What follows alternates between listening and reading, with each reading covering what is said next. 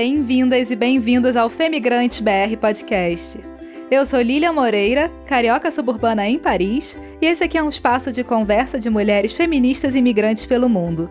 Aqui falamos sobre os percursos e percalços da vida fora, os sufocos, os choques culturais, buscando sempre refletir sobre as interseções entre gênero, raça e classe na migração. E eu tô mais uma vez acompanhada de uma mana aqui da equipe do Femigrante BR. E É. quem vai apresentar esse episódio comigo é a Mairê, nossa social media que já virou quase co-host, já que agora você tá aqui nos microfones o tempo todo, né, Mairê? Ai, Lilian, obrigada. Tô bem feliz com o convite de estar sempre por aqui, acompanhada por você e por pessoas tão incríveis como a nossa convidada de hoje. Yeah.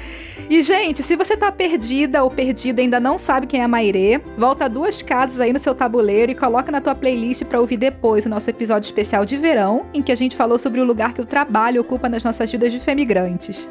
Como eu gosto também de uma história, eu também tô em alguns episódios de um quadro de Choquito Cultural. E se vocês ainda não Ah, é? escutaram, corre lá pra escutar. E bom, no episódio temático de hoje, a gente vai falar de um assunto difícil e doloroso, mas com uma convidada que é pura sensibilidade e que fala sobre isso com muito cuidado e delicadeza. É, a gente vai falar sobre um tema que, na verdade, os dados eles são bem revoltantes, né? A cada três mulheres no mundo, uma de nós já foi submetida ou já sofreu em algum momento da vida alguma violência física ou sexual, é, de acordo com os dados da Organização Mundial da Saúde. Pois é, e essa violência começa a cometer a vida das mulheres desde muito cedo, já a partir da infância. Se você nunca sofreu diretamente o trauma da violência de gênero, o que eu espero sinceramente que nunca tenha acontecido contigo, com certeza você conhece alguém que já sofreu, seja na infância, na adolescência ou na fase adulta, e a gente sente muito, profundamente, por cada pessoa que já passou por isso. Mas o que é interessante a gente se perguntar aqui é: quais são as formas de superação que podem encontrar as milhões de vítimas desse tipo de violência tão traumática? É um assunto que a gente precisa muito falar, é algo que ainda é, afeta muitas pessoas e ainda existe um enorme silenciamento. Por exemplo, no Brasil, é, se estima que apenas 10% das, dos casos de violência sejam de fato denunciados à polícia. E, e existe uma série de barreiras. E em vez de receber um acolhimento necessário, as vítimas muitas vezes elas são descredibilizadas né, e culpabilizadas. Pois é, então para falar desse assunto, a gente vai conversar com a escritora e femigrante em Portugal, Estela Florence. Que alegria e honra te receber aqui hoje, Estela. Seja muito bem-vinda. Bem-vinda, Estela. Eba, alegria toda minha. Vamos falar de cura, que é. Você falou uma palavra super importante que é isso, é cura. Como é que a gente encontra uma saída para esses traumas todos, né? Para a gente não carregá-los a vida toda como cicatrizes abertas, mas como uma, uma, uma cicatriz que fechou, que a gente fez uma tatuagem bonita por cima e vamos em frente. Sim. Exato. Bom, Estela, a gente tem aqui no Femigrante BR uma questão de praxe para abrir as nossas conversas. É uma pergunta que não pode faltar. Então, como de costume, fala pra gente, quem é você na fila da imigração?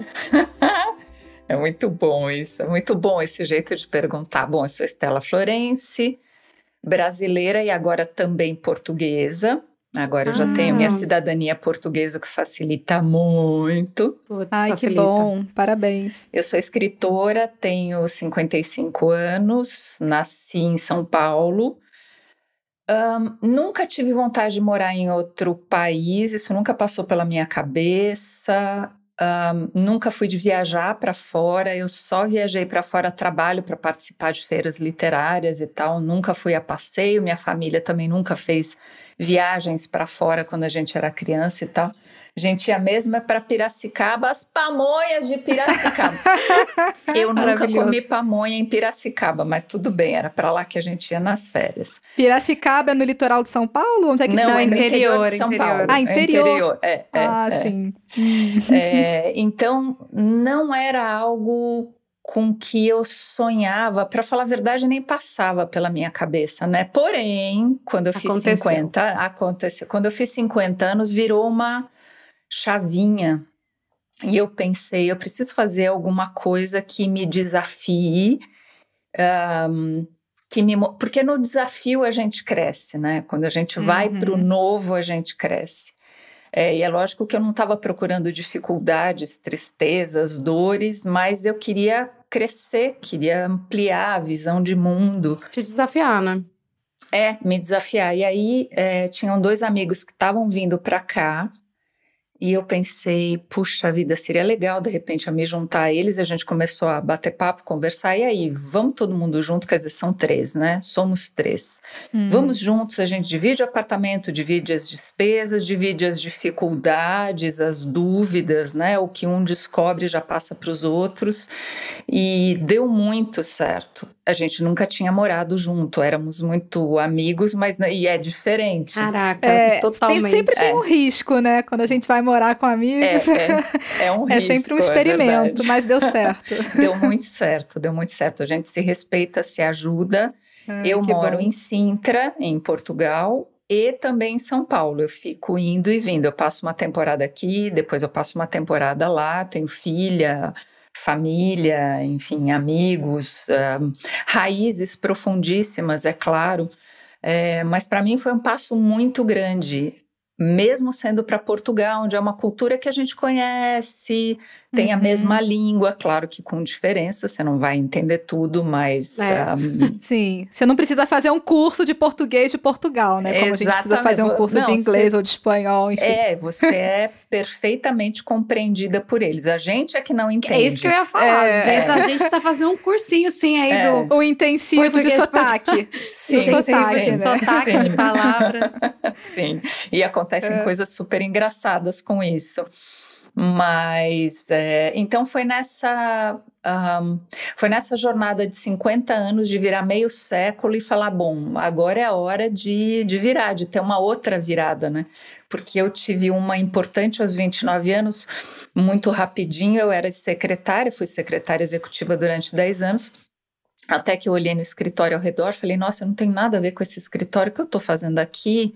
Levantei, peguei minha bolsa, feito uma autômata, fui embora e é aí que eu me tornei escritora, que eu ousei falei, não, eu vou mudar de profissão, tá na hora de eu fazer alguma coisa que fale ao meu coração, né? Então, aos 50 foi um outro chamado, tá? Tá na hora de fazer uma coisa diferente, de fazer a mesma coisa profissionalmente, mas em outro lugar, em outro lugar. com outras experiências e ter ser invadida por outras referências. Nossa, que coragem, né? Migrar aos 50 anos é, uhum. é algo que a gente vê menos aqui no nosso podcast, mesmo nas nossas redes, né? Não sei você, uhum. Maíra, mas na maioria dos meus amigos aqui, a pessoal é um pessoal que migrou mais pelos 20, 30, né? Uhum. E, e eu imagino que os desafios sejam outros, né? Você já como uma mulher madura, que já tem um, um enraizamento profissional na sua vida. Uhum, São uhum. outras questões que vão se colocar, né? Ah, que tá buscando outras coisas também, né? Que vai num outro contexto, com outros desafios. Eu, uhum. mas eu acho, eu acho muito interessante isso dessa dessas viradas, né, na vida que você comentou dos 29 anos, de buscar fazer alguma outra coisa. Eu também é, passei por uma mudança que você fala, não, agora vai quebrar. E aí depois você se permitia fazer essas mudanças ao longo da vida de maneira uhum. sem estar seguindo esse padrãozinho, né, esse roteirinho que, que determina uhum. pra gente de, uhum. do que é a, o segmento da, da vida, né? De, é, a gente quebrar os roteiros que escreveram pra gente, né? A gente Exatamente. ter coragem de escrever os nossos próprios roteiros de vida. É, é, é muito é. louco. É, eu falo que é sair do modo piloto automático. Uhum. Às vezes eu sinto que a minha vida entra no modo piloto automático, aí eu entro em desespero, esse avião vai cair, eu preciso dar uma segurada, uma levantada nele. É. e aí eu faço alguma, alguma mudança, alguma transformação precisa acontecer. Sim. Mas, bom, Estela, como é que você se sentiu então nessa fase inicial aí, chegando em Portugal? Em que ano você chegou mesmo? Eu cheguei em dezembro de 2018, não aconselho ninguém a se mudar para a Europa no começo do inverno, ah, sobretudo é traumatizante. sobretudo se você nunca esteve fora do Brasil e ficou um longo período no inverno para valer contínuo, forte. É, logo que eu cheguei, uma coisa que foi engraçada, eu cheguei e peguei pneumonia. Ai, Lógico, caraca. né? Fiquei com pneumonia porque peguei aquela diferença de temperatura e não tinha roupa adequada, porque os casacos do Brasil não resolvem, não seguram ah, o frio não, aqui, não, não, não. Nem não os sapatos. Adianta. É importante chegar a comprar um casaco bacana aqui, já reserva uma grana para fazer isso e um sapato, uma bota impermeável para aguentar o inverno. Então eu fiquei uh, logo de cara com pneumonia e fui ao médico. E como eu não consegui entender ainda muito bem o que os portugueses falavam, as coisas mais técnicas, né, as coisas mais usuais eu compreendia, Eu não entendi nada do que o médico falou para mim. Nada. E ele super simpático, animado ali, eu ali caindo, né? Toda essa derretida de, de mal-estar.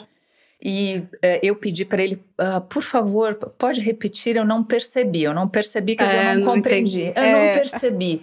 E ele repetiu na mesma velocidade, do mesmo jeito. É uma coisa que eu sempre ensinei para minha filha, se alguém falar para você como é que é, não entendi, repete, ou mais devagar, ou com outras palavras, porque a pessoa Sim. não entendeu, não vai adiantar você repetir do mesmo jeito. Bom, Insistir no erro, né? E, e, eu, eu não sei o que ele me receita. Quer dizer, eu saí com uma receita de antibióticos na mão, mas quando eu estava saindo do, do consultório, uma enfermeira me pegou e falou: Não, você tem que vir aqui tomar medicação. Me deram uma injeção, que até hoje eu não sei o que era. Nossa. Uh, colocaram um, um, medicamento qualquer no soro ali, que eu fiquei naquele cadeirão, né, tomando. Não sei o que era, mas eu fiquei muito louca, eu achei muito legal. Eu fiquei ali, o quê? Oh, yeah! Então, saí trançando as pernas, parecia que tinha bebido Mentira. todas. Até hoje eu não sei Gente. o que, que, eu tomei, mas enfim, resolveu. Funcionou? Funcionou. Funcionou. e Estela, mas para além disso, em termos subjetivos, você se sentiu bem acolhida em Portugal? Como é que foi a recepção da, da comunidade no teu bairro, por exemplo, ou no dia a dia? Sim, eu me senti acolhida, é, foram muito gentis comigo. Eu moro na periferia de Sintra, então é um local é, tipo interior mesmo. Apesar de ser muito hum, perto do sim. centro de Sintra, como tudo é pequeno, qualquer coisa que se afaste do centro já é considerado é, é periferia. Interior. interior. É. É, então é uma comunidade, embora grande, tem um, um acolhimento. Eu me senti um pouco como no meu bairro, que logo você já conhece a moça da padaria, já cumprimenta, que você logo já conhece o pessoal do mercado. É claro que eu também sou muito expansiva, então, oh, tudo bem e tal. Um, e Massa. nessa parte humana foi muito bacana. O que foi difícil mesmo foi me adaptar ao inverno, a um clima que é inclemente para gente que veio de um país tropical. É, especialmente São Paulo, assim, eu não. Por essa coisa das estações não serem muito definidas, da gente não ter três meses de inverno, três uhum, meses de outono mesmo para valer. É, e, sobretudo, da gente não ter o vento que tem em Portugal, não é à toa que eles se tornaram grandes exploradores e grandes navegadores, porque o vento eles já tinham. É. O vento. o ensinamento né? do vento já estava. O vento já tinha. Então, essa, essa adaptação com o clima foi o que me fez é, sofrer mais. E tem muitos hum. brasileiros aí na região onde você onde você tá ou é uma comunidade bem portuguesa mesmo? Aqui é uma comunidade bem portuguesa mesmo. Eu fui conhecer mais brasileiros é, quando eu comecei a frequentar a Federação Espírita Portuguesa. Tem muito ah. uh, brasileiro aqui que vai procurar os centros espíritas aqui ah, para continuar sim, frequentando sim. e tal. É, aqui na França também. É, é, e aí a gente se encontra mais ali. Então, as amigas que eu fiz, eu fiz é, brasileiras, eu fiz lá. E, Stella, conta pra uhum. gente um pouco também como é a sua realidade hoje. Tipo, um resumo do seu trabalho, dos seus projetos. O que, como é que você tá uhum. fazendo hoje, mais ou menos? Eu continuo trabalhando uh, como copydesk e leitora crítica para várias editoras no Brasil, porque é tudo por e-mail, vem e vai, é texto só, então não há necessidade de eu estar tá lá. Eu deixei de ser ghostwriter, porque para ser ghost eu, eu gosto, é uma particularidade minha. Eu gosto de entrevistar hum. a pessoa, eu gosto de sentir a vibe dela, né? Para conseguir pegar o jeito que ela fala, algum maneirismo, passar essa vibração, não só linguística, mas essa vibração da, da alma dela para o texto. Você pode só explicar melhor, Estela, o que é o ghostwriter, para quem não conhece? Ah, sim. O ghostwriter é ser escritora fantasma, é quando você é contratada para escrever o livro para alguém, o livro de alguém, a história da pessoa. É, no entanto, eu coloco em palavras, porque a pessoa não é escritora, não tem obrigação de saber escrever. É, e a história é dela, o livro pertence a ela, e eu entro ali só para colocar aquelas ideias no papel. E aí tem tanto um ghostwriter que faz um, escreve o livro inteiro, entrevista e escreve inteirinho, quanto a pessoa já tem algum material, já tem, enfim, passa para a gente, a gente vai construindo com entrevistas. Mas eu uhum. gosto de fazer pessoalmente isso. Então, por isso eu parei de fazer ghost e continuei fazendo copydesk e hum, leitura crítica, que eu gosto bastante de fazer. É, aqui eu não pode se dizer que trabalho porque não é um, uma atividade remunerada, é uma colaboração numa oficina chamada Escrever Direito da Universidade Europeia de Lisboa. Hum. Não é contínuo, é eventual. Quando algum uh, dos alunos de lá quer fazer um artigo para tentar publicar num jornal, quer ensaiar esses passos em outra, em outra vertente, os textos vêm para mim para eu dar umas dicas. Ah, Olha aqui, você precisa, né? Começa por aqui, isso aqui não está muito legal. Eu não corrijo, obviamente, nem o português, porque nem teria como eu fazer isso, e aí já seria, inclusive, algo muito mais técnico. Uhum. Uh, eu apenas dou uma dica do, de como eles formataram o texto, como é que eles estão conseguindo pegar a atenção do leitor, o que às vezes estão fazendo um, um fechamento que não está legal, precisa de um fechamento aqui, precisa detalhar mais ali, enfim, dou essas dicas. Eu já fiz algumas conferências na Universidade Europeia, então é um vínculo bacana que eu mantenho e quero no futuro. Eu estou escrevendo agora um romance sobre relacionamentos abusivos, com humor, ah. Parece que não dá certo, mas dá com toda a delicadeza, porque é uma coisa muito fina para você Sim. conseguir fazer humor sem, Sim, sem deixar certa, de falar né? na medida certa, uhum. sem deixar de falar o que é sério, o que é importante. É, então, eu estou escrevendo esse livro e quero no futuro lançá-lo não só no Brasil, mas aqui também. É o que eu estou fazendo. Ah, e as, a minha identidade secreta, que são as palestras espíritas que eu sempre fiz no Brasil presencialmente. Ah. Em duas casas espíritas, faço muito quando eu tô lá também. E aí, durante a pandemia, eu fiquei um ano aqui direto é, e senti muita vontade de continuar fazendo essas palestras. Aí eu comecei a gravar, mandar para o pessoal, acabei montando um canal para deixá-las lá. Essa é a minha identidade secreta que eu faço por prazer. Também e é um canal isso. no YouTube? É um canal no YouTube, sim. Ah, legal. No teu site tem todas as referências, né, Estela?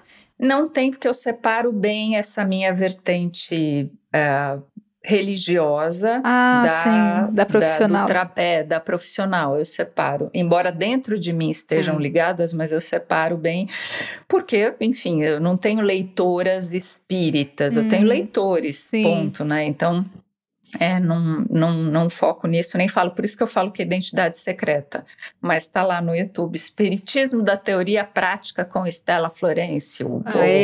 Como se fosse fácil. A gente estuda porque não é fácil, justamente porque não é fácil.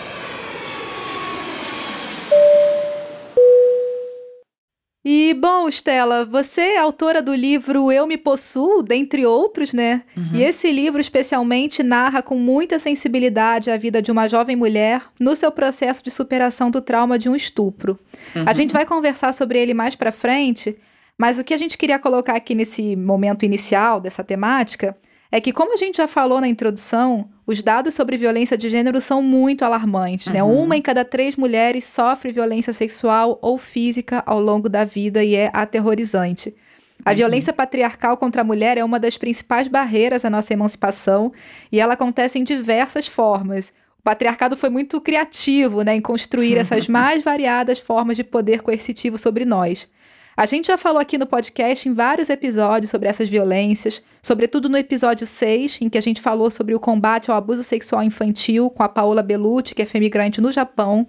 E teve também o episódio 12 com a Maria Badê, que está em Barcelona e que conversou com a gente sobre o mito do príncipe encantado gringo e relações abusivas no exterior. E aí eu queria que a gente se atardasse aqui um pouco nos diversos tipos de violência de gênero, já que muitas mulheres às vezes estão sendo vítimas de algum tipo de violência, mas não têm nem a consciência disso. Uhum. Então a gente queria saber de você, Estela, por essa sua trajetória de luta com a literatura e outras formas de expressão, se você pode contar quais são as modalidades de violência de gênero que você tem conhecimento e explicar como é que elas se manifestam. Uhum. E se uhum. você puder também contar quais são as principais sequelas, as marcas que isso deixa na vítima, seria interessante para a gente começar a pontuar a discussão. É, é muito importante ter consciência de que passou por isso. O que mais acontece na minha experiência São as leitoras escrevendo para mim, contando o que passaram e perguntando: foi isso mesmo? Eu passei isso? É isso? Meu nome é esse?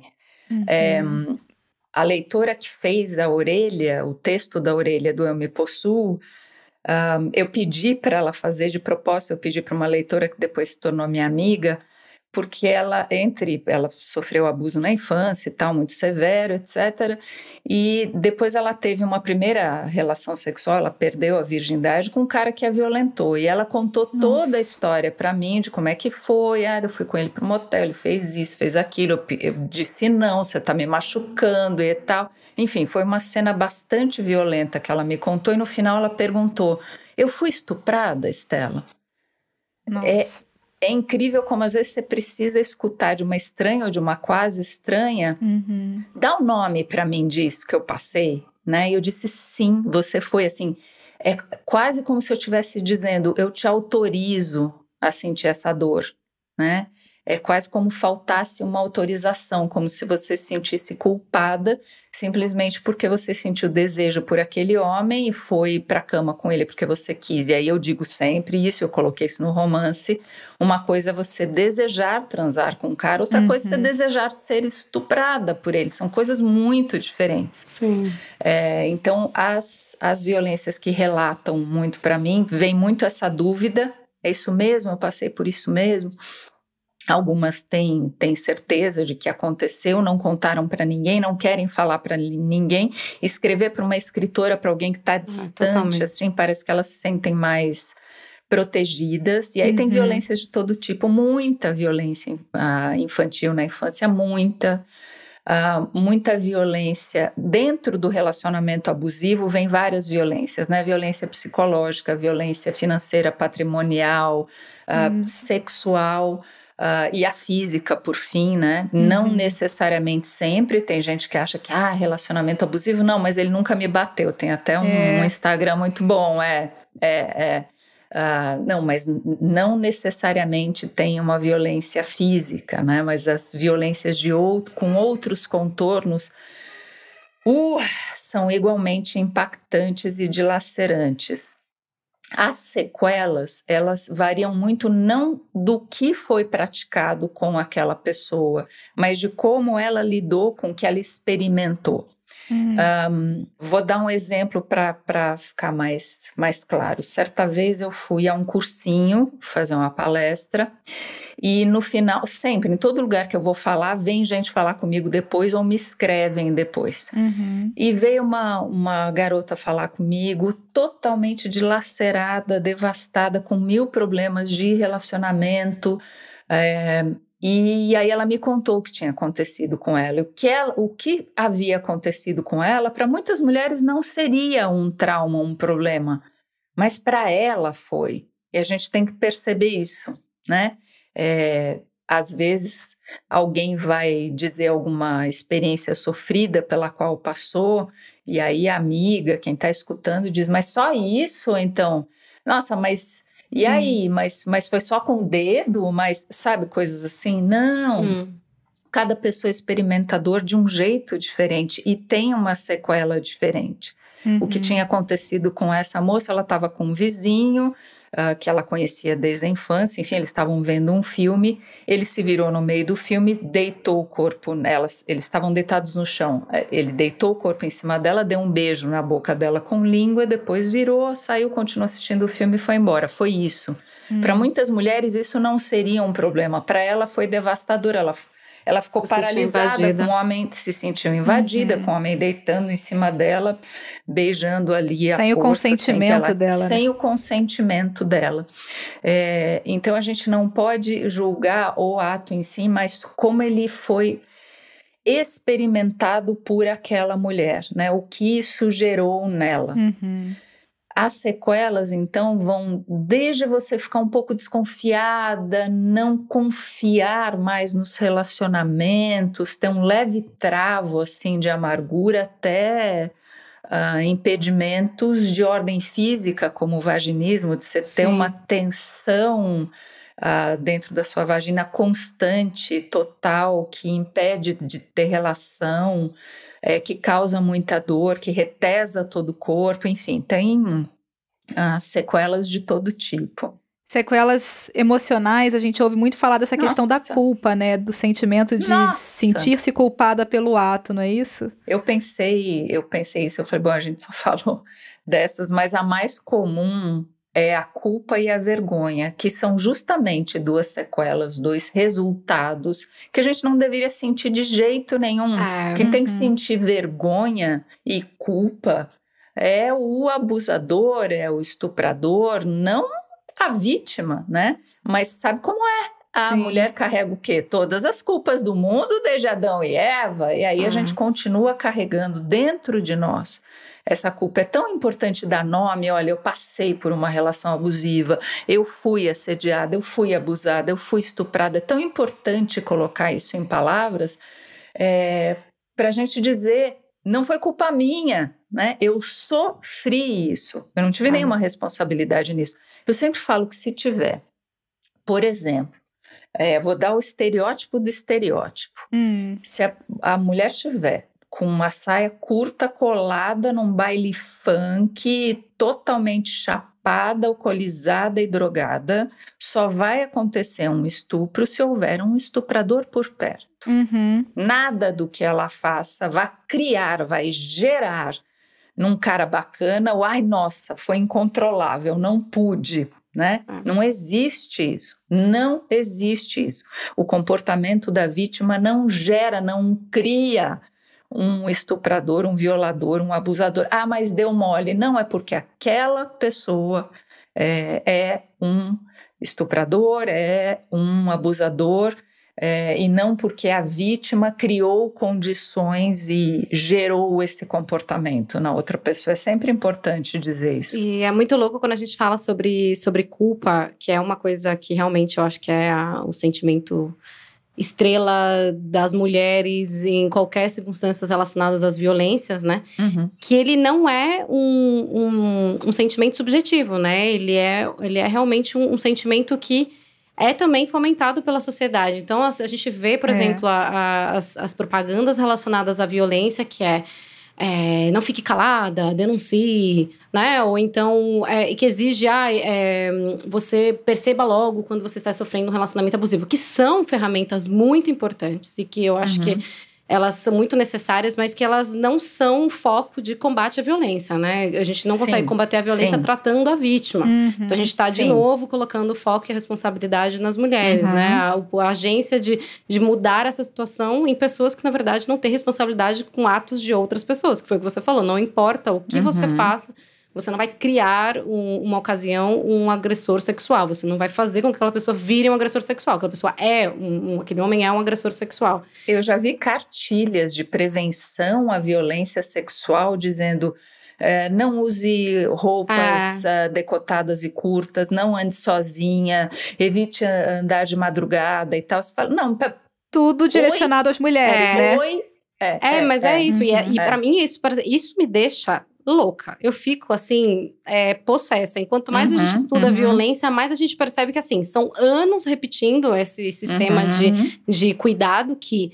É, eu entendo, tem uma, uma carga de, de importância é, de você dar esse protagonismo à mulher, para a mulher falar sobre essa coisa, para ela se sentir confortável num espaço sem julgamento, mas ele tem o outro lado da moeda, que é, um, a gente cria um estereótipo de vítima, né? Que é aquilo, né? Quem que é a vítima, tal. Você deve ter é, escutado bastante histórias onde uhum. a mulher é isso que você falou, ela não se identifica como vítima. Eu sofri essa violência, porque não era isso que estava naquela cartilha lá que falou quem são as vítimas, né? Uhum. E o segundo caso é que a gente cria mulheres com essa carga de responsabilidade que obviamente cria uma culpa. Então eu me sinto culpada se eu não denuncio, uhum. eu me sinto culpada se eu, se eu falo, eu me sinto culpada se eu sair à noite, se eu não sei. Esse terror sexual, né, que cria uhum. um mandato na mulher, né?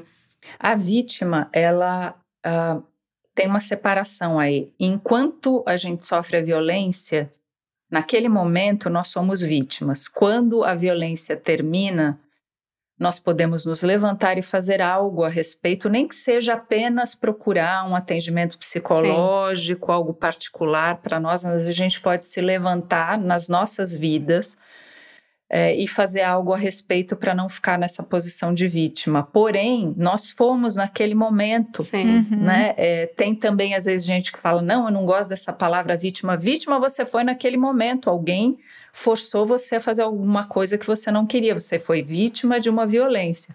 Não significa que você vai seguir pela vida numa posição Sendo vítima, vitimizadora, claro. é que você vai se levantar e fazer algo a respeito. Para você, para você sobreviver. Às vezes, quando perguntam para mim, porque eu já passei por violência sexual, não é à toa que eu me debruço sobre esse assunto. Hum. Ah, mas você não fez nada, você. Mas você não denunciou, você não fez nada, e eu respondo sempre a mesma coisa. Eu sobrevivi. Foi o que eu consegui fazer. Uhum. E tá tudo certo. Sim. O que a mulher conseguir fazer, ou o homem, porque há homens também que Sim. sofrem violência sexual, óbvio.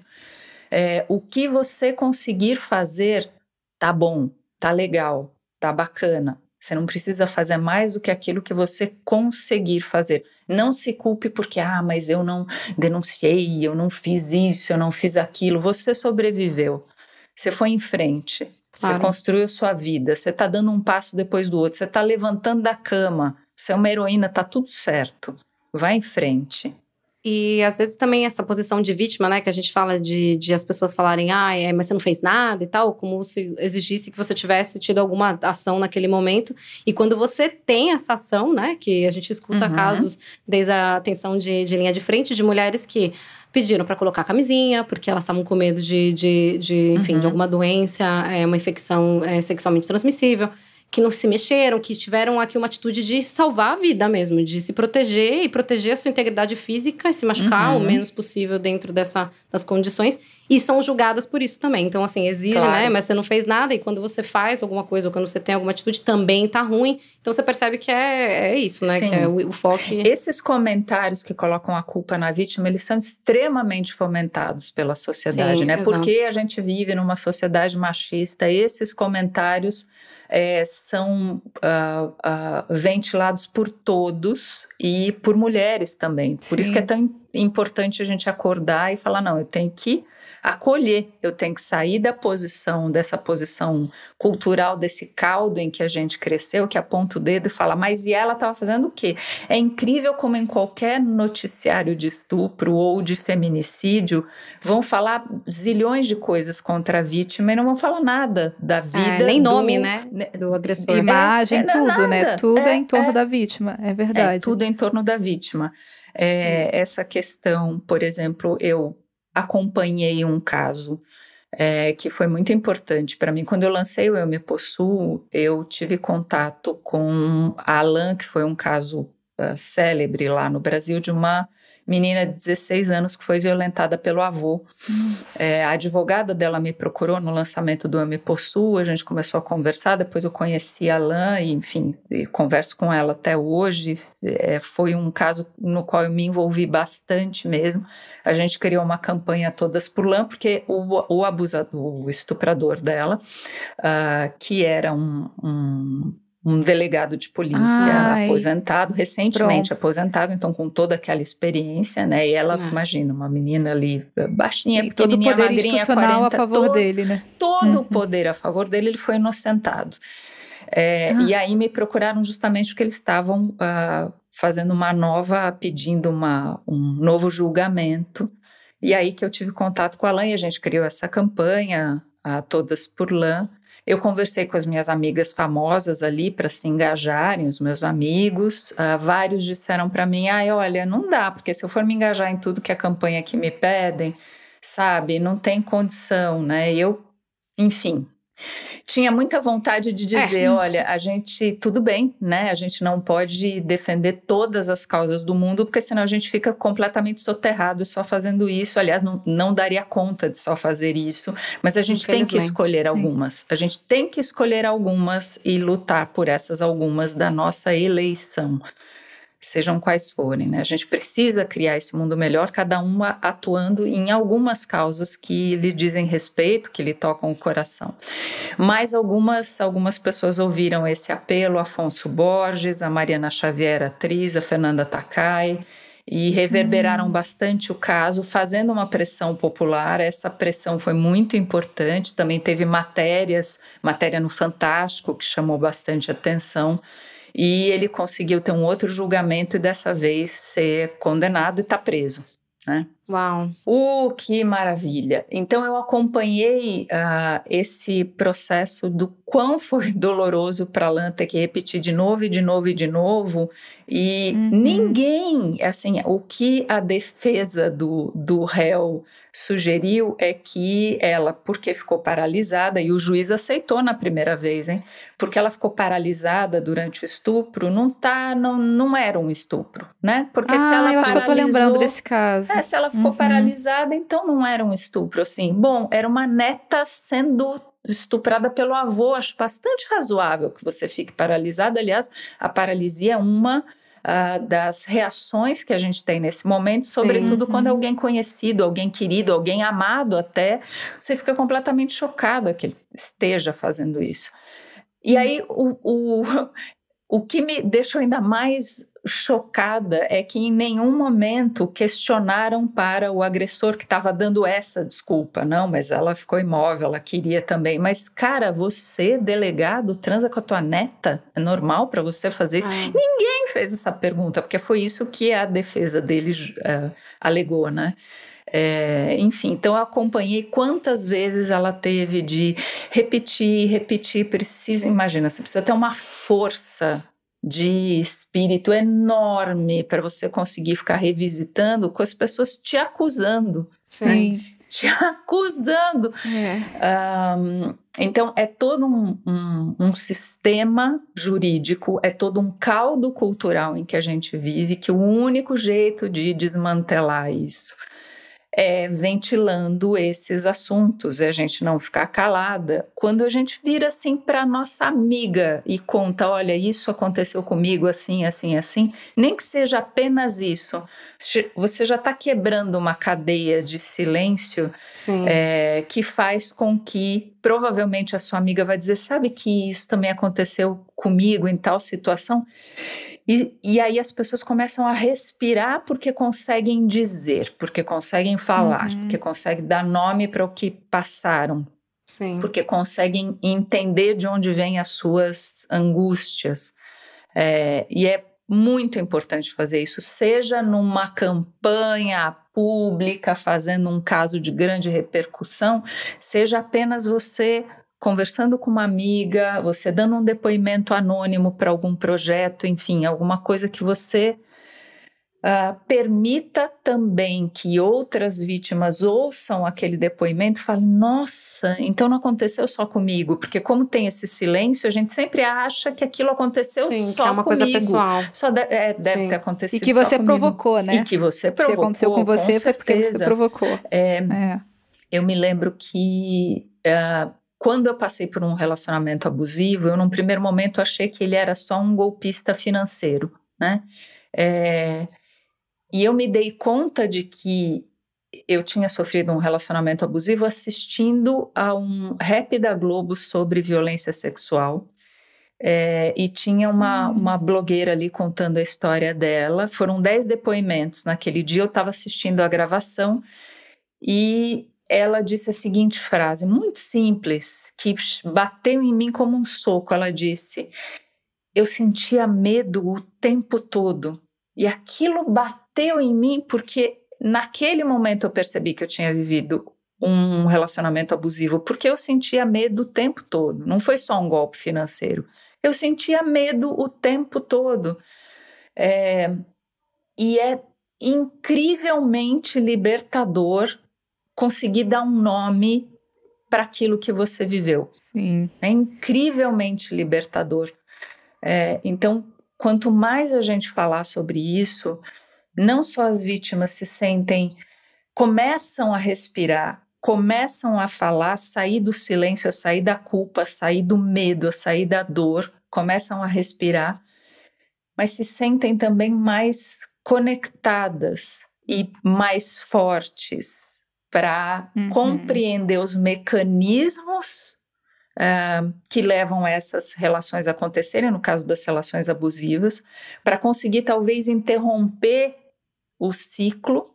Sim. Num outro, isso já aconteceu com amigas minhas de terem passado por um relacionamento abusivo, terem aprendido o que é, aprendido os mecanismos, quando encontraram mais para frente um homem que começou a reproduzir a mesma história, opa, para, olha, desculpa, então, ih, não vai dar. Tinha um sinal de alerta ali, não né? Não vai dar uhum. pra gente continuar saindo, com licença, que é você interromper, né? Você dá, dá realmente um, não, você não vai fazer isso. Quanto mais mulheres uhum. tiverem mais conhecimento, conhecimento é poder. É poder, é, compartilharem Hum. mais a história, terem mais conhecimento, mais elas vão conseguir também se proteger, interromper antes uh, relacionamentos abusivos, né? Que é uma coisa que sempre falam. Por que que ficou no relacionamento? Mas escuta, por que que ela estava lá? E aí eu, eu já ouvi pessoas falando que uma determinada mulher ficava no relacionamento porque gosta de sofrer, é, gosta de apanhar, é, não é? Né? E aí você tem que, né, dar aquela respirada fundo e dizer, então, todo mundo tem que dar uma respirada bem funda. Tem que dar uma respirada é. bem funda Ai. e dizer: olha, todo mundo tenta salvar o seu relacionamento romântico. Não tem nenhum relacionamento romântico que exista sem compreensão, sem paciência, sem tentativa de diálogo, sem dar novas chances. E todo mundo tenta fazer seu relacionamento dar certo, né? Uhum. E a mulher que está sofrendo um abuso emocional, ela também está tentando fazer dar certo, está dando chances. Ela acredita nas promessas que o cara faz, dizendo não, eu, isso não vai mais acontecer. Ou ah, então ah, ela acredita, violência, né? ou ou ela acredita na manipulação que ele faz para que ela acredite que é ela que cria Sim. esse comportamento nele. Então, uhum. é, além disso, tem a paixão, né? Tem a dependência emocional, que é ainda mais forte do que qualquer dependência financeira que possa existir. Sem contar nessa socialização também, né? De, do amor romântico, né? De que amor é sofrer. É claro. Desde pequenininho, Sim. ai, se ele não olha para você é porque ele gosta de você. Se ele te trata mal, é porque ele gosta de você, né? Essa socialização que começa desde pequeno de que é, é, o amor tá é. muito atrelado à dor, à, à, à luta. Eu vou é lutar para ficar com exato. ele. Não, Isso, lutando para conquistar, para mantê-lo do teu lado. É, eu falo, uhum. se você tiver de lutar para ficar com alguém, já tá tudo errado. É. Luta existe só Uh, fora do relacionamento. Então, Sim. vocês passam por um perrengue financeiro juntos, vocês passam por um, enfim, um problema qualquer de saúde ou de saúde na sua família, na família dele, vocês atravessam isso juntos, mas luta para ficar com o cara, não. Se você tem que lutar para o cara gostar de você, para ele te valorizar, cai fora. É. Cai Exato. fora, amiga, cai fora.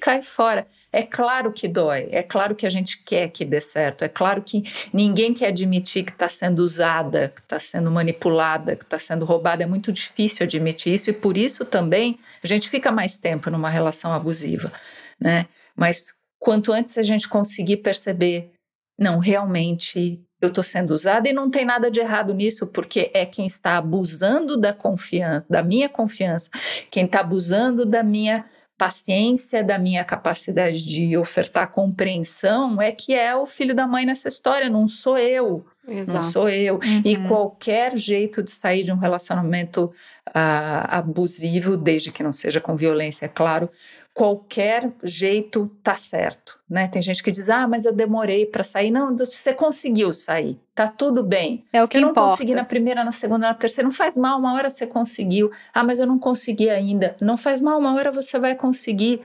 Continua lutando, continua planejando, continua pensando como sair com segurança desse relacionamento, né? E, e seguir tentando, não tem problema que tenha dado recuso e voltou, isso acontece em todos os relacionamentos, Sim. nos abusivos também.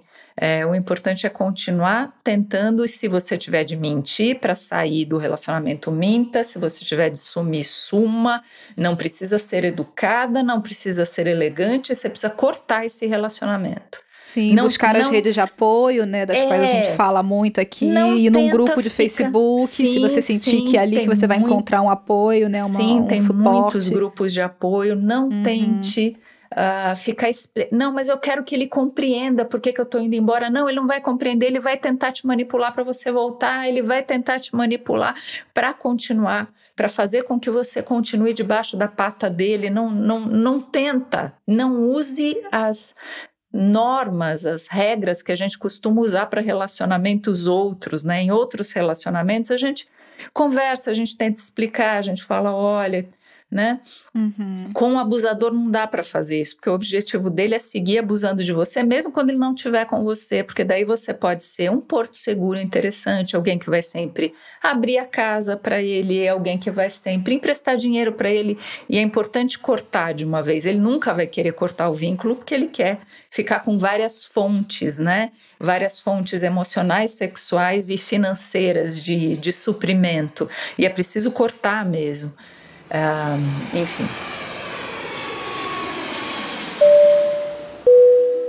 Olá, Femigrante! Tá curtindo mais essa produção do Femigrante BR? Se você tem nos acompanhado, gosta dos nossos episódios e quer garantir que a gente possa continuar produzindo, considere financiar nosso trabalho. É muito simples, não toma nem dois minutos. Não precisa criar cadastro e pode ser apoio mensal ou pontual com a quantia que você quiser. É só ir no site buymeacoffee.com.br femigrantebr e escolher a modalidade de apoio que você preferir. O link está aqui no texto de descrição do episódio, assim como os nomes das nossas super apoiadoras. Vai lá que tá tudo explicadinho, não tem mistério.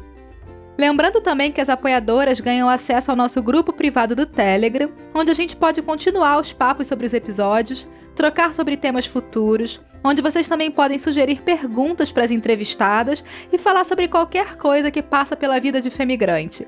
E é tudo bem organizadinho por lá. E a gente está lançando o episódio quinzenalmente, aos sábados, sempre alternando entre um episódio temático e um choquito cultural.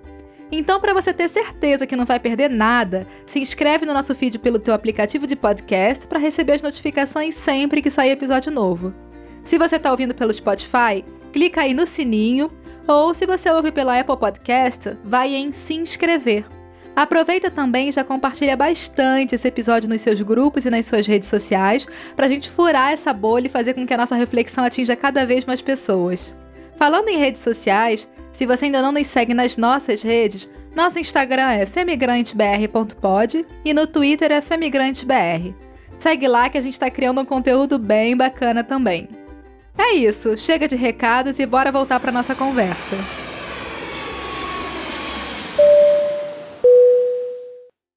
Estela, voltando agora a falar do seu livro Eu Me Possuo, eu li recentemente o livro e, aliás, deixo aqui uma dica para as femigrantes que estão aí ouvindo. Se você não está no Brasil, tem como comprar o livro pelo leitor digital Kindle, né? Que foi o que eu fiz, eu recomendo muitíssimo. Eba! E, Estela, eu preciso te confessar que antes de começar a ler, eu estava bem reticente, porque eu imaginei que ia ser uma história pesadíssima, que eu ia ter pesadelo depois, porque eu tenho uma sensibilidade em relação a isso, uhum. de ficar com as imagens muito nítidas na minha cabeça. Só que não. Eu fiquei muito surpresa positivamente quando eu descobri a maneira como você construiu essa narrativa em torno das possibilidades de vida da Karina, que é a protagonista né, do teu romance, no processo de cura uhum. desse trauma que ela viveu. E tem alguns momentos da leitura em que eu até esqueci que a Karina tinha sofrido esse estupro, uhum. sabe? Porque você realmente não reduziu a personagem a esse episódio traumático. Sim. Como você estava falando ainda agora, né? Ela foi vítima em um determinado momento, mas aquilo ficou no passado, não que ela tenha esquecido. Mas a vida dela não gira em torno disso, pelo menos não uhum. durante a eternidade, uhum. né? Então a impressão que eu tive é essa de que seu objetivo na narrativa que você criou era fazer com que esse ato terrível de violência que ela sofreu não a definisse né? E, e, a escrita depois vai ter um papel bem importante nesse processo da personagem, uhum. né? Então, o que é interessante é que além de escrever os seus próprios livros, você também é escritora voluntária e embaixadora em Portugal do Pode Gritar, que é esse projeto muito importante através do qual a literatura dá voz às pessoas que foram vítimas de violência sexual. Uhum. Então, a gente queria saber como é que você decidiu unir sua profissão de escritora à questão da superação do trauma dessas diversas formas de violência de gênero? Em que momento você percebeu que tinha essa ferramenta importante que poderia ajudar aí as mulheres ou os homens também que estão lutando para superar esses traumas? Olha, deu um trabalho, porque escrever leve e simples dá um trabalho, hum. mas eu quis fazer uma história leve de superação. Né? Uhum. A própria, é lógico que em algum momento você viu, tem a narração da violência em si, mas eu fiz com muita delicadeza, disse apenas o necessário, nada além. Uhum. É, e eu queria focar na reconstrução dessa personagem, né? em todas as áreas da vida dela em que ela podia florescer é, e não na violência em si, não no trauma em si. É, a carta que você se refere é que num determinado momento a Karina escreve uma carta para o seu estuprador, é, o, o, estuprador dela era um cara por quem ela era apaixonada, ela uh, foi à casa dele uma vez, ele a violentou lá, passaram-se seis anos, a história começa seis anos depois. Hum. É, ela abandona a profissão de dentista e vai abrir um bar, quer dizer, faz uma, uma, uma, uma reviravolta, uma mudança, né? uma reviravolta.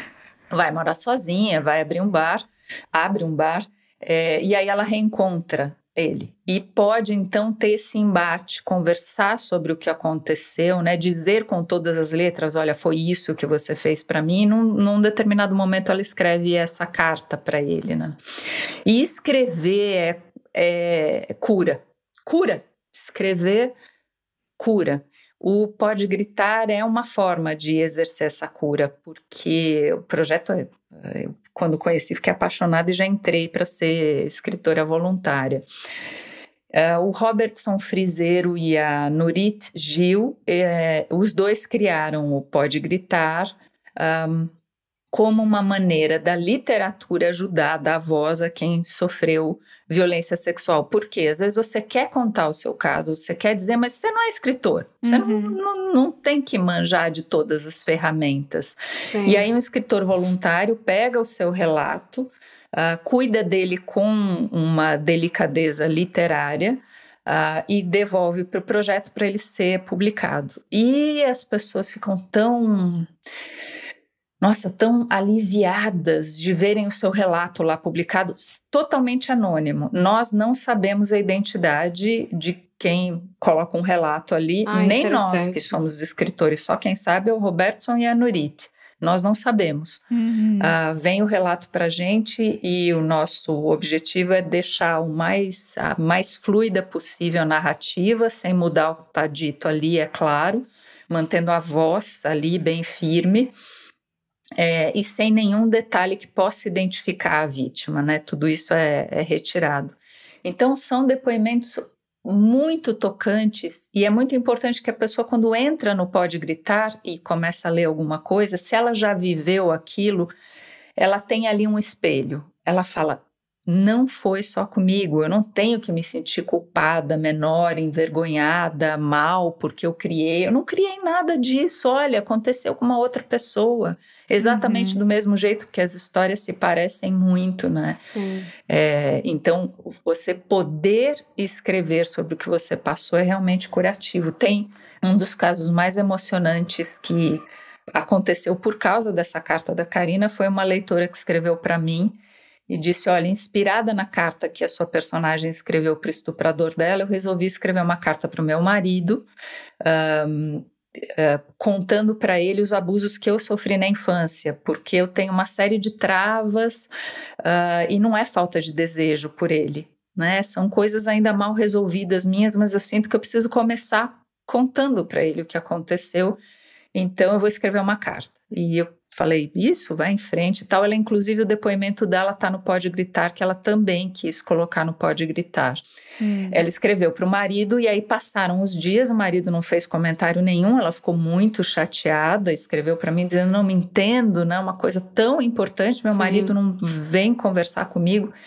E vários dias depois, eh, ela me mandou um novo e-mail dizendo, olha, ele veio conversar comigo e me disse: desculpa por eu ter demorado para vir aqui conversar com você. Para mim foi um choque saber que você tinha passado por isso, mas, sobretudo, é muito difícil ter essa conversa com você, porque eu também passei por Ai, abuso infantil, né? E aí eles se conectaram dessa maneira extremamente profunda.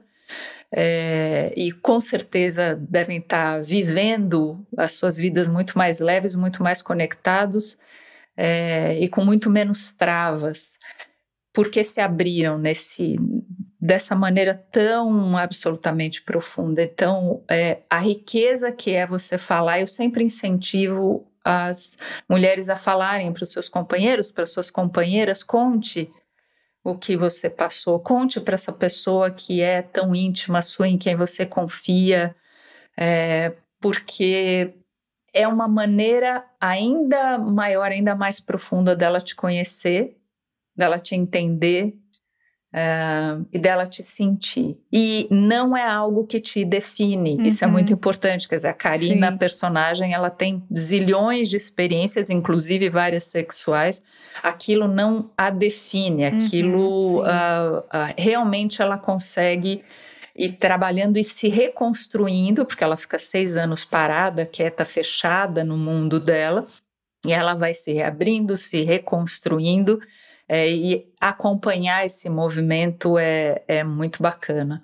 E é o que a gente faz na vida real, é o que a gente faz. A gente não fica parada, é, completamente paralisada por uma violência que a gente sofreu. A gente vai em frente, a gente vai amar de novo. Sim, a gente né? levanta, né? A gente troca roupa, a gente toma um banho e, enfim, acha alguma maneira Sim. de continuar existindo, né? Sim, a gente vai com o tempo vai ficando, dependendo do trabalho que a gente faz terapêutico também, que passa pela escrita, a escrita ajuda muito, vai ficando um pouco menos difícil, depois vai ficando um pouco mais leve. Sim, a gente vai uhum. voltar da risada, vai voltar a se divertir, vai voltar a amar se quiser, vai voltar a se relacionar se quiser. E tem muita vida depois do abuso e tem muita vida rica depois dessas violências, até porque a gente se sente, a gente se torna mais empática, mais sensível, né, mais humana, mais guerreira. Imagina que a gente vai ouvir alguma briga, alguma coisa e ficar parada sem fazer nada, né? Uhum. E não ir lá dizer, escuta aqui, é, para mim é muito, é muito interessante, é, é, é, muito bom ouvir você falar sobre essa cura, sobre compartilhar esses momentos com os parceiros ou com a comunidade, ou, ou enfim, falar, escrever e fazer com que a comunicação da vítima e da sobrevivente, né, no, dependendo do estágio que a pessoa está nesse momento da vivência da violência, que ela compartilhe isso, porque eu não comentei antes, mas é, eu, eu trabalho, eu tenho um trabalho aqui numa ONG é, de atenção a trabalhadoras sexuais. Eu tenho duas vertentes, é, um centro de atenção a trabalhadoras sexuais. Uhum. E aí sim, eu, por um lado, eu vejo a, uma certa é, normalização da sociedade com relação às violências sexuais sofridas pelas trabalhadoras sexuais, a invisibilização dessas violências. Total. E por parte delas também. E vejo, pelo outro lado, eu também sou coordenadora de uma página é, espanhola de atenção às violências é, machistas, que eles falam aqui em espanhol, que é o www.semprevivas.org. E a gente recebe muitos relatos, né, de violência. Então, eu me identifico muito quando você vai me contando esses relatos, também as nossas vivências aqui dos relatos recebidos. E como advogada, eu não consigo deixar de fazer algumas reflexões com relação ao papel também da justiça porque a gente completou essa semana 16 anos de Lei Maria da Penha no Brasil, né, que é um importante marco jurídico na defesa dos direitos das mulheres brasileiras, estabeleceu instrumentos essenciais para a proteção e o acolhimento dessas mulheres. Mas eu tenho cada vez mais refletido sobre essa evolução desses sistemas de proteção e, e a efetividade desses sistemas de proteção nos casos concretos, né? que é o que a gente está falando desse, desse, processo de cura, né? E eu sinto que a gente ainda olha para a solução desse problema desde uma visão legal, como uma, como uma visão persecutória, né? uma visão do castigo. Né? A gente ainda atrela muito a essa mentalidade punitivista de é, aconteceu uma, uma história, uma agressão que marca a vida de uma pessoa uhum. profundamente, e ela tem. É, ela é uma pessoa antes, uma pessoa depois, mas ela é uma pessoa que continua tendo voz, agência, uhum. continua tendo palavra e continua tendo participação nas suas decisões. E isso não se reflete nos sistemas jurídicos, né? Uhum. A gente vê que as mulheres ainda estão colocadas nessa parte passiva.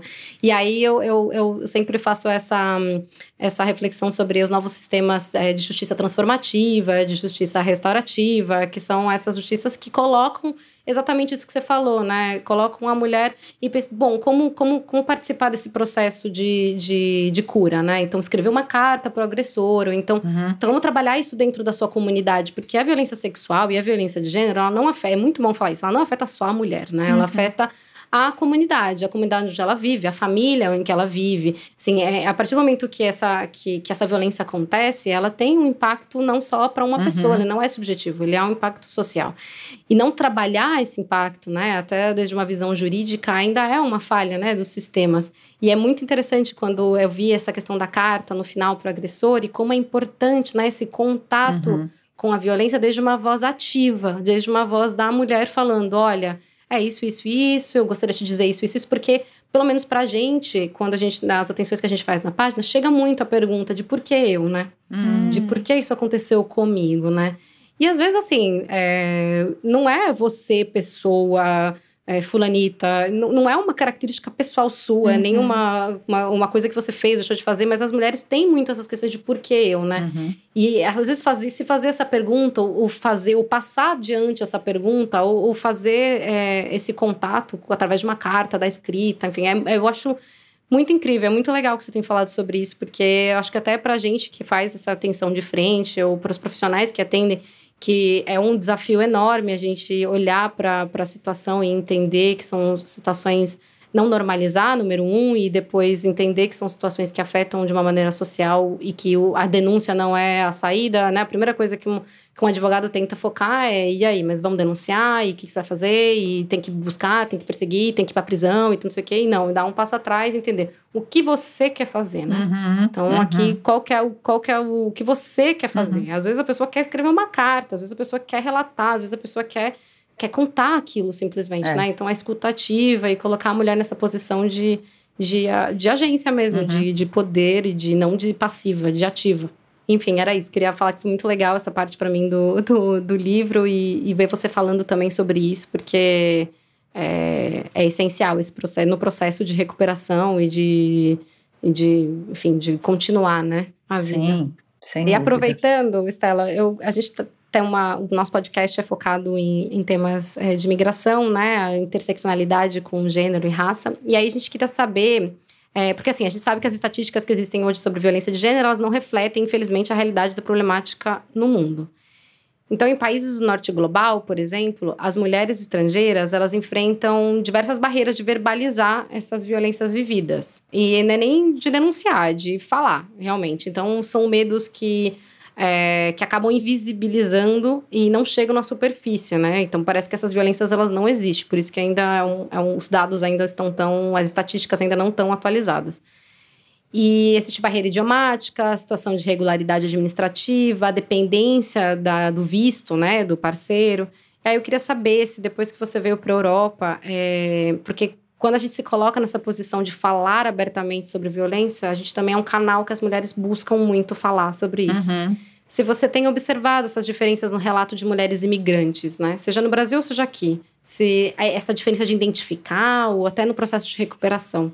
Para minha surpresa, é, apesar de eu já ter feito conferências na Universidade Europeia, diante de vários alunos, sobre violência sexual, apesar de eu ter um contato com eles, ah, nunca ninguém aqui me procurou para falar, nem portuguesas, nem não portuguesas, nunca me procuraram aqui para dizer: olha, isso aconteceu comigo também.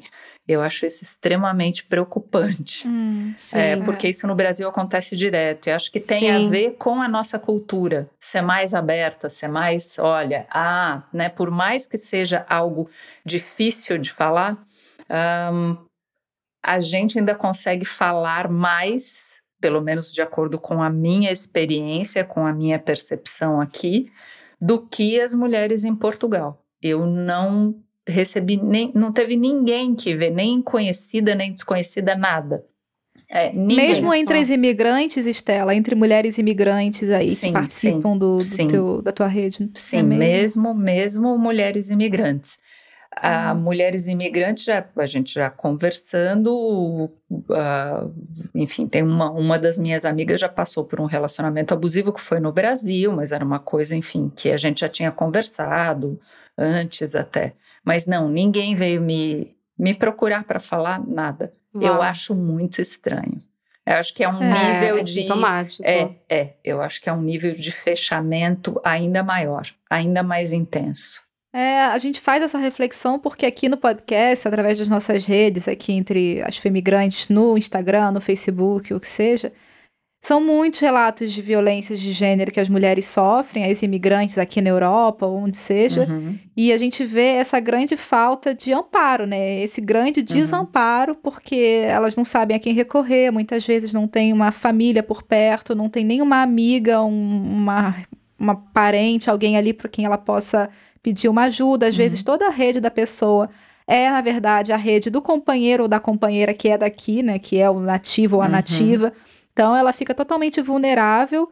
E, uhum. e aí a gente viu e já testemunhou muitas vezes a importância dessas redes nos Facebooks da vida, né? Nos grupos, a gente é. falou sobre isso ainda há pouco. Sim, o quanto que é concordo. importante aqui em Paris, a gente tem um grupo que é o Brasileiras de Paris, que tem mais de 8 mil mulheres, e esse grupo, em diversas vezes, já foi rede de apoio mesmo, assim, de acompanhar mulheres numa delegacia, uhum. no momento de uma denúncia, para ir, uhum. né, prestar uma queixa ou para buscar atendimento uh, jurídico.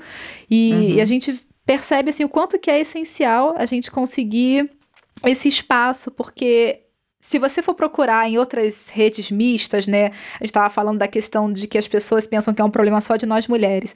Quando você traz esse tema em espaços onde tem homens, a probabilidade de você ser acolhida já cai assim, não sei, em 90%, né? Acaba virando hum. um show de misoginia os comentários são esses do tipo, Nossa. onde é que ela estava, o uhum. que, que ela fez, que roupa estava usando. E não, uhum. nos espaços de mulheres, pelo menos os que eu tenho acompanhado aqui, a gente tem muito essa, essa, esse entendimento, sabe? Essa sororidade uhum. que, que faz toda a diferença. Né, que não traz Sim. todas as soluções, mas que eu já vi, inclusive, a gente conhece lá no grupo da, das brasileiras de Paris, mulheres que saíram das relações abusivas graças ao apoio de outras mulheres que também são imigrantes aqui. Nossa, que incrível. Sim, esses grupos de apoio são super importantes, é, porque já são mulheres, normalmente coletivos de mulheres, que tem a advogada, tem ajuda psicológica, uhum. tem as pessoas que já conhecem os mecanismos que aquela pessoa pode acessar naquele lugar para poder ser ajudada. É muito importante. E tem uma outra questão que a gente viu repercutindo bastante aí nas redes sociais. Eu acho que todo mundo que estava conectada nos meses de junho e julho acabou sabendo do caso de estupro que aquela atriz, a Clara Castanho, sofreu, né? Que ela foi vítima de uma violência sexual e ela acabou engravidando dessa violência. Ela não sabia, foi descobrir já numa fase bem avançada da gravidez. E ela teve esse caso dela exposto por alguém ali da equipe médica do hospital e foi muito dramático para ela, e isso aconteceu quase que ao mesmo tempo daquele outro caso chocante da criança de 11 anos que teve que enfrentar uhum. maior dificuldade para fazer sim. um aborto de uma gravidez decorrente também de um, um aborto estupro, legal. Né? um aborto legal nesse caso no Brasil, né? Uhum. E, e aí, semanas depois, o caso do médico que estava estuprando a paciente na sala de parto. Então, foi uma avalanche de casos né, chocantes e eu vi bastante essa reflexão nas redes sociais que dizia o seguinte: toda mulher conhece alguém que já foi vítima de estupro ou de outro tipo de violência de gênero cometida por um homem, na maioria das vezes, né? Mas quando uhum. você vai falar sobre isso com os homens, é aquele tal de nunca vi, não ouvi, não conheço, a conta uhum, não fecha. Uhum. E aí, a gente tendo esses dados tão gritantes sobre violência de gênero, são tantos e tantos uhum. casos, necessariamente alguns desses homens conhecem sim esses violadores. Algum parceiro, claro, algum né? brother, claro. algum outro homem do entorno uhum. que é sim esse agressor, uhum. que é sim esse violador. Sim. Então a gente queria pensar um pouco mais como é que a gente pode construir essas, essas maneiras de responsabilizar mais os homens dos nossos entornos na prevenção da violência de gênero, porque uhum. mesmo não sei, aqui na minha rede, na minha família, quando eu levanto o assunto, ninguém se manifesta, sabe? As mulheres se manifestam, mas os homens é, olham para cima, é complicado, uhum, é uhum. delicado, uhum. mas a gente não vê uma postura ativa, sabe? Então, como é que a gente pode fazer com que os homens e os meninos se empenhem mais na luta contra esses comportamentos que vão naturalizar ou relativizar os abusos sexuais, né? Essa cultura do estupro que a gente tanto denuncia. Uhum. Que eu acho que é só assim que a gente vai conseguir transformar de fato a situação. Sim, excelente pergunta. Uh, primeiro, criar meninos da mesma maneira que se cria meninas, com a mesma educação, com os mesmos valores, com as mesmas oportunidades, com, né, não fazendo aquela diferença de minha filha tira o prato da mesa, vai lavar seu prato, hum, filhinho, sim. tá aqui, ó, tá aqui teu jantar, Ai, meu, meu bem. É. Então, assim, tendo essa educação de base já mudando, mas é muito importante que os homens compreendam que eles também perdem com o machismo. Machismo é uma gaiola e eles também estão dentro da gaiola. A hum. questão é que a gente está embaixo na gaiola levando cocô na cabeça. Eles estão em cima na gaiola, mas eles também estão na gaiola. E tem um documentário sensacional chamado The Mask You Live In, uh, hum. que é feito por homens sobre como o machismo impacta a vida dos homens, como eles têm uh, uma incrível, um incrível índice de suicídio, de depressão, de alienação do feminino, saem do colo da mãe mais cedo, uh, deixam de conviver com as amiguinhas e de brincar com as amiguinhas mais cedo, porque não, peraí, isso daí é coisa de menina, não vai aí brincar não. Uh, o quanto eles são estimulados pela própria cultura e pelos amiguinhos, não, mas escuta aí, você não vai lá pegar, não, mas ela tá desacordada, vai aí, assim, é um, o quanto eles perdem nas suas capacidades afetivas, na sua saúde, por estarem também vivendo nesse caldo cultural. O quanto eles perdem. Quando eles conseguirem perceber o quanto eles perdem, né, de ter de ser forte, de não poder chorar, de não ter muito a presença do feminino, de ser apartado logo da mãe, de serem apartado da, da convivência feminina muito cedo e por isso quando crescem, têm dificuldade para se entregar no relacionamento, uhum. para se entregar afetivamente, para viver uma afetividade, uma sexualidade mais leve, mais fluida, mais. Eu não estou falando mais fluida no sentido de orientação, falando mais fluida, de mais leve mesmo, né? mais né? De, livre, sem né? estigma, uhum. sem preconceito, sem, sabe? É, é muito pesado você manter essa fachada do machão. Machão. Eles precisam perceber o quanto eles estão perdendo. Estão na gaiola também, a gente embaixo, a gente perdendo mais, a gente levando caca na cabeça, mas eles também estão na gaiola. Então compreendam o quanto vocês perdem com essa estrutura, né? E ela precisa ser demolida. Tem é, também coletivos de homens ressignificando masculinidades e Sim. tal, que eu acho sensacional, porque tem um outro impacto quando é homem falando para homem. Eles escutam com menos preconceito, é claro, mas fazer eles compreenderem o quanto eles estão perdendo com esse status quo, né? Quando tem um papel uh, de dominador e dominada, ninguém está livre. É. Eu acho que é isso. Os homens é, têm um papel chave, né?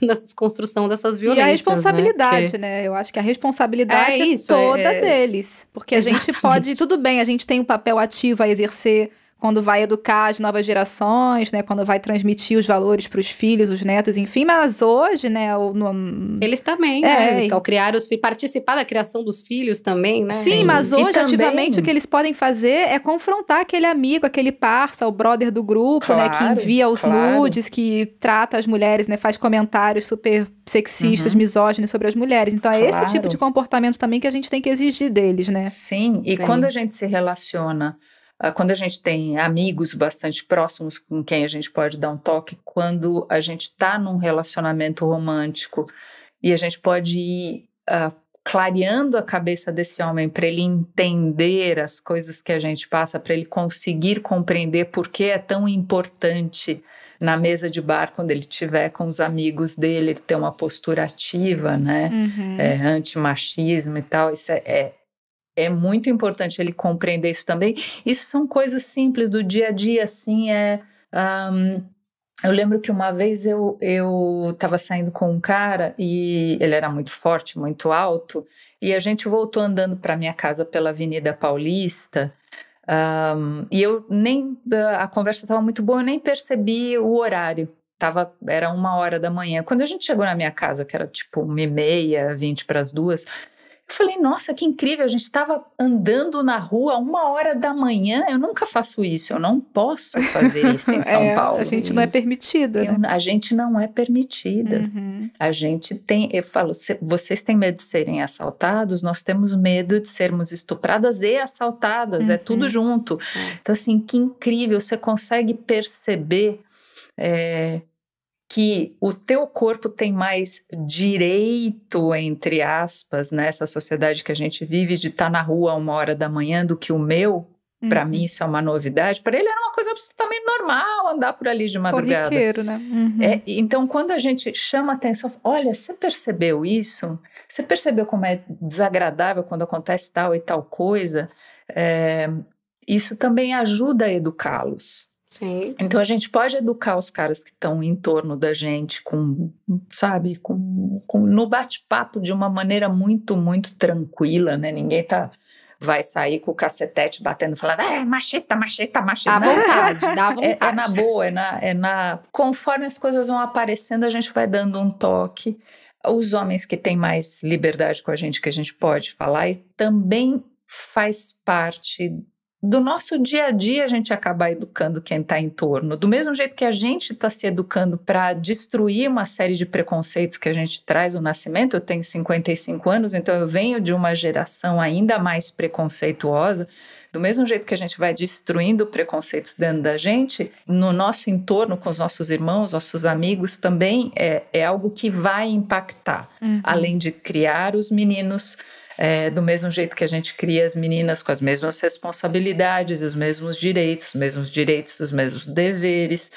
É, tem muito trabalho para ser feito. O importante é que a gente não está mais calada e não hum. tem retrocesso. Ninguém vai voltar para a casinha não. do silêncio mais. Não vamos, não. é daqui para frente. Definitivamente não, não. vamos voltar para a casinha do silêncio. E é isso, Femigrante. Fica aí a dica para vocês: mobilizem os homens dos seus entornos. Não vamos nos calar. É isso aí.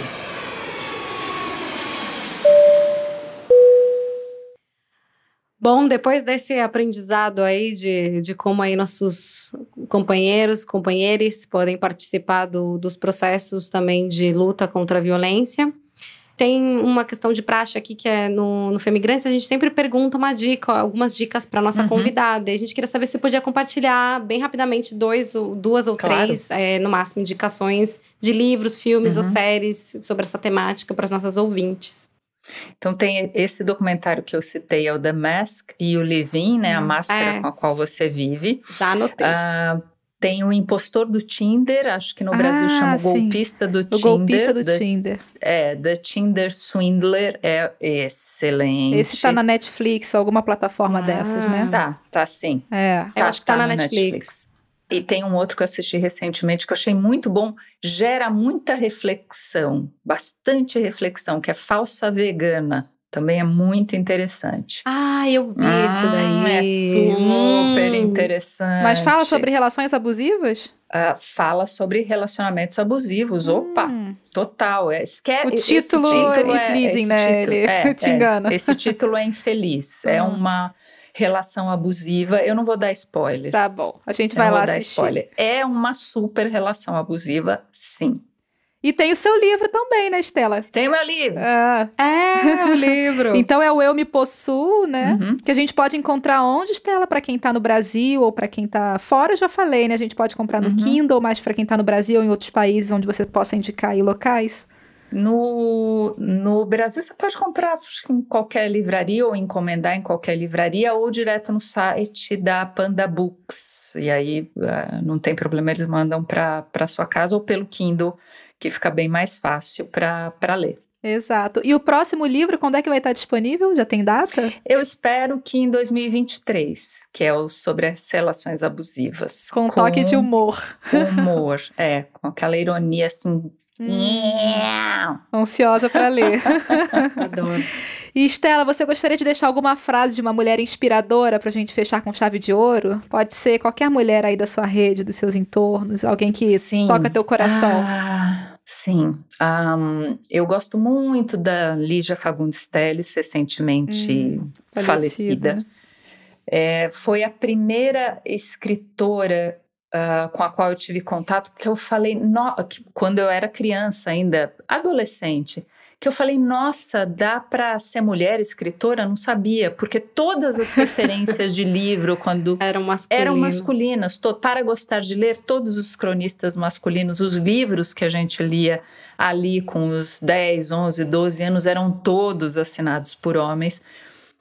É, e aí eu fui a uma, a uma feira do livro uma vez e vi um livro da Lígia Fagundes Telles, aquilo me chamou a atenção porque eu falei, nossa, dá para ser mulher e escrever? Que coisa, olha, a, olha a cabeça. Claro. Uh, Mas ela tem uma, uma frase que eu gosto bastante que está no livro A Disciplina do Amor, que é: Não cortaremos os pulsos, ao contrário, costuraremos com linha dupla todas as feridas abertas. Isso aí. Vamos costurar com linha dupla e flor ainda por cima. E com Nossa, flor também. arrepiadíssima. Sensacional. Arrepiadíssima. E tem tudo com a ver flor, com estrelas esse e assunto. alegria. Sim, né? Não cortaremos. Quer dizer, vamos sobreviver, não é isso? Vamos sobreviver, fazer uma costura forte para aquele lugar ficar ainda igual o osso quando quebra, né? Onde ele Uhum, cicatriza, sim. ele fica mais forte.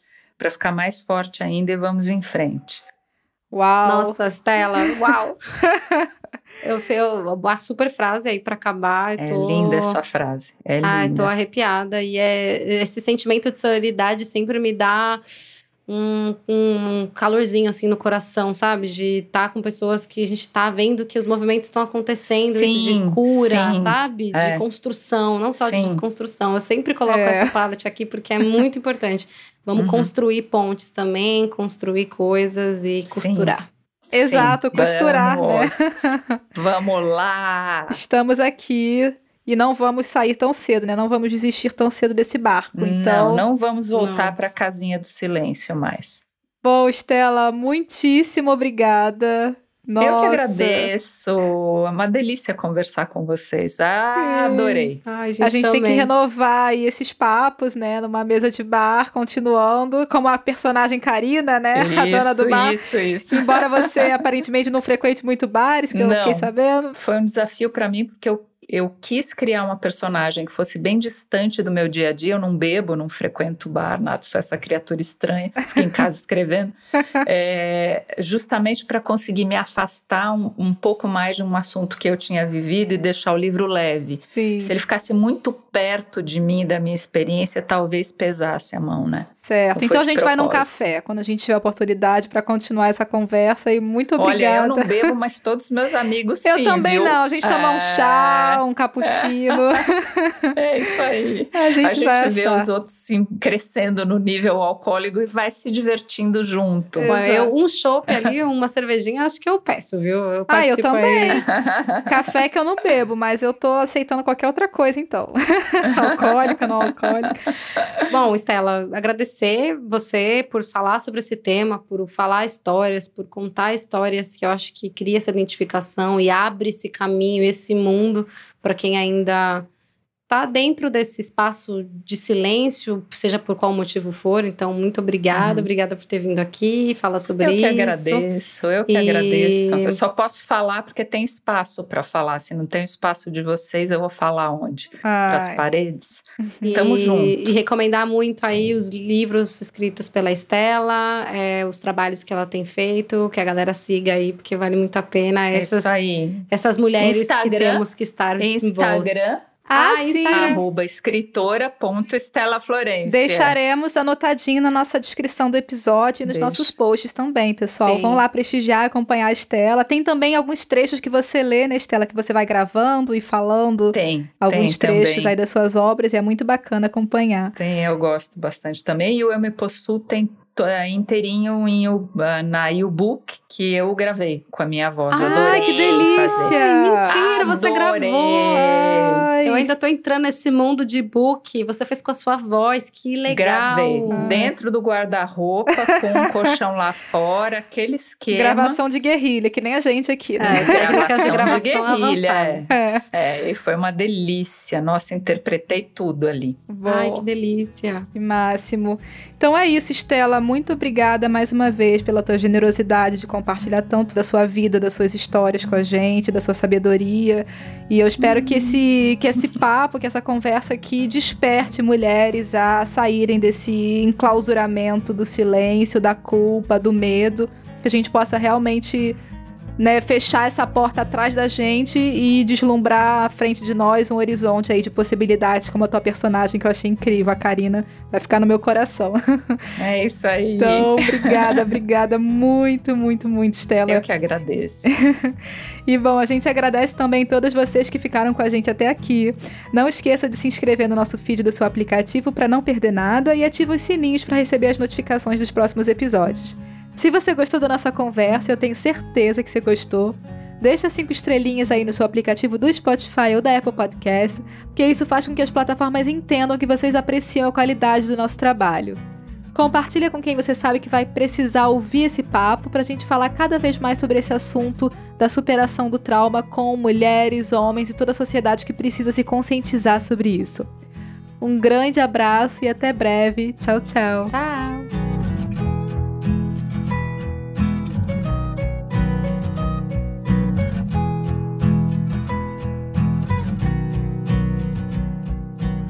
Estela, só um detalhe. Eu falei certo teu sobrenome? Sim, Florence? é Florência. Florência. Florência, ai que é, bom. é, tá bom. É, sim. tá bom, então vamos lá. Corta, editor, corta essa parte.